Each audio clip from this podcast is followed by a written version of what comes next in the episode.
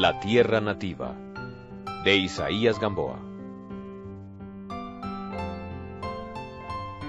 38 Como un atalaya misterioso que guarda la ciudad, elévase desde la orilla opuesta del río un monte negro, abrupto, solo, que parece haber sido expulsado de la cordillera.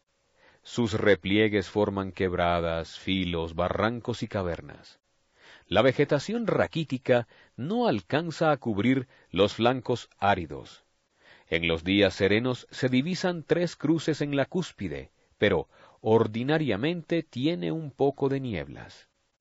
Allí se dan cita los huracanes y las tormentas para desencadenarse sobre el valle. Cada año, el día de la cruz, hay una peregrinación a la cima. Después, muy pocas personas suben allá.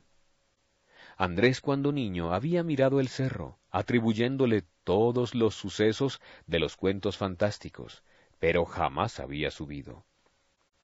Era allá a donde se dirigía ahora ese demente atormentado por cavilaciones insensatas. Lo mismo que su espíritu estaba la tarde, osca, sin sol.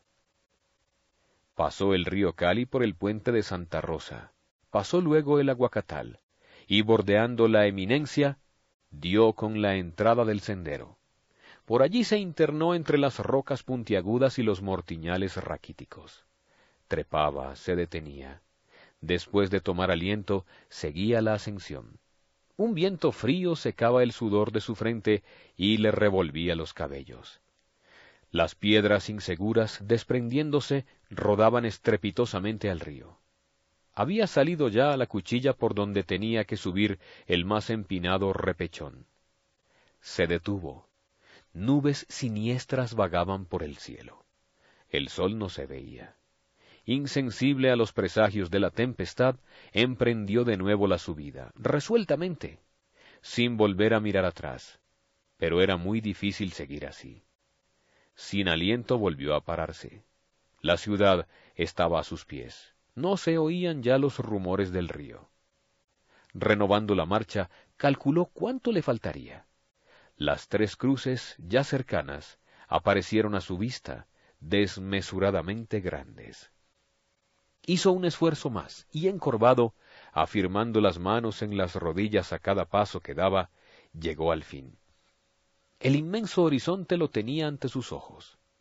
Eso era lo que había ido a buscar, amplitud, libertad. Muy pequeñas le parecieron las pasiones mezquinas de las gentes. Un buitre gigantesco pasó, apresurando el vuelo ante aquel soñador. Bajo el cielo plomizo, una faja curva, luminosa sobre la línea del horizonte, dejaba calcular interminables lejanías, regiones distantes, países desconocidos, el mar. A esta evocación, Andrés extendió los brazos en dirección al sur. El recuerdo del mar fue como el efecto de un aletazo súbito. Volvieron a despertarse sus instintos de viajero, de bohemio, de hombre libre y solo. Vio abajo la ciudad enemiga recatada en la sombra y sintió odio. Era allí donde querían aprisionarlo. Entonces ansió tener alas, para con vuelo inmenso, poderoso, pasar sobre aquel valle, sin tocar esa tierra, sin mirarla, salvar los lindes de lo desconocido, perderse lejos y no volver jamás. Un trueno estalló entonces sobre su cabeza, el primer trueno de la tempestad rompiendo las tinieblas de la noche y de la bruma, aquel visionario descendió sombrío por los peñascales abruptos.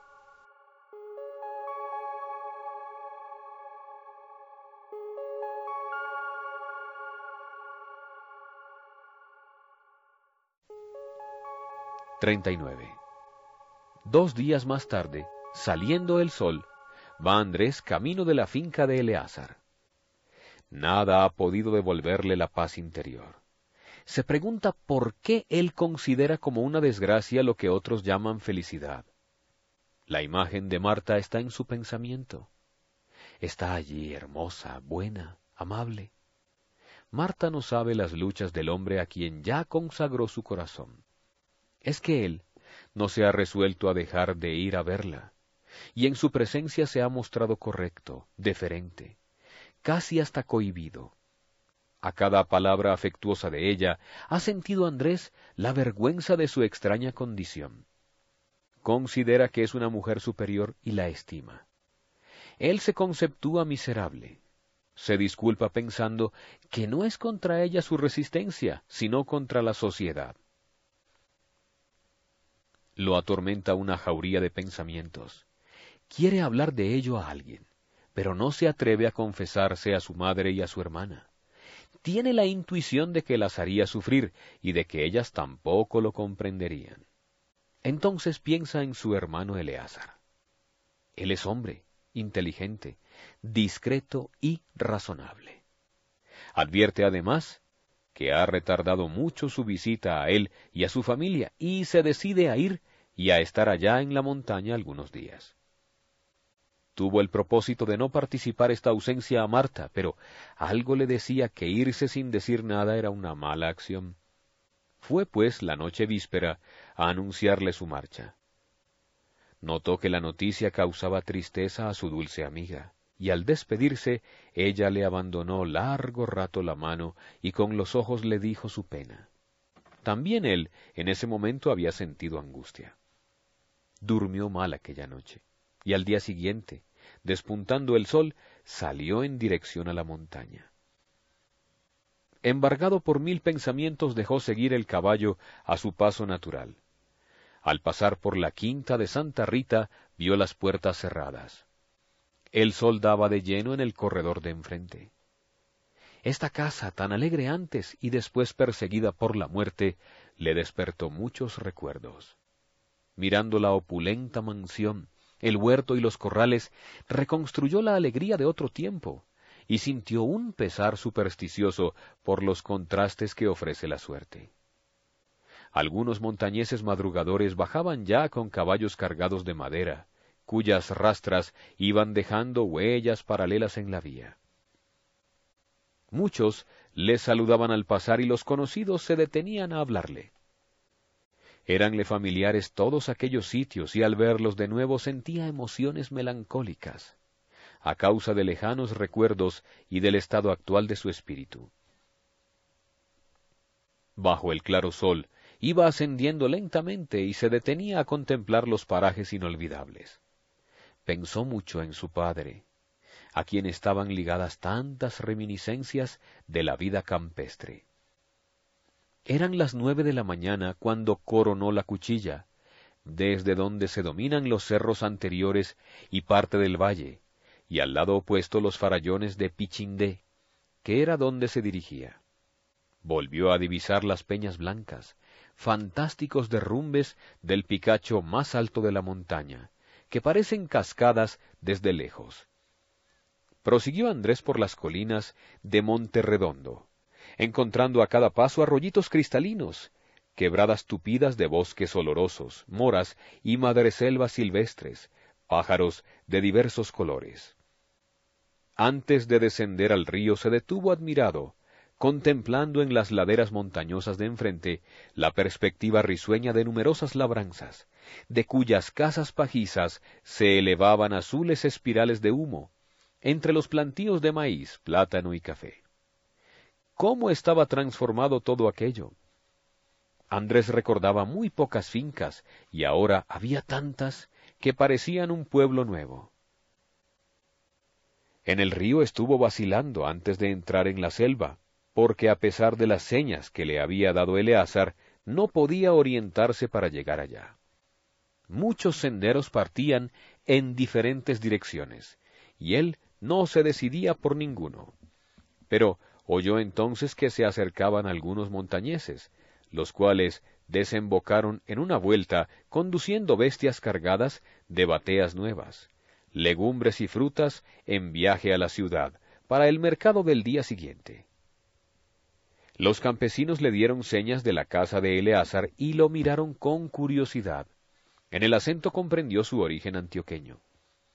Eran un viejo y un joven, robustos ambos, y una muchacha de vivos colores, cuyas piernas desnudas y redondas quedaban visibles por tener el traje acortado por un chumbe que ceñía la cintura.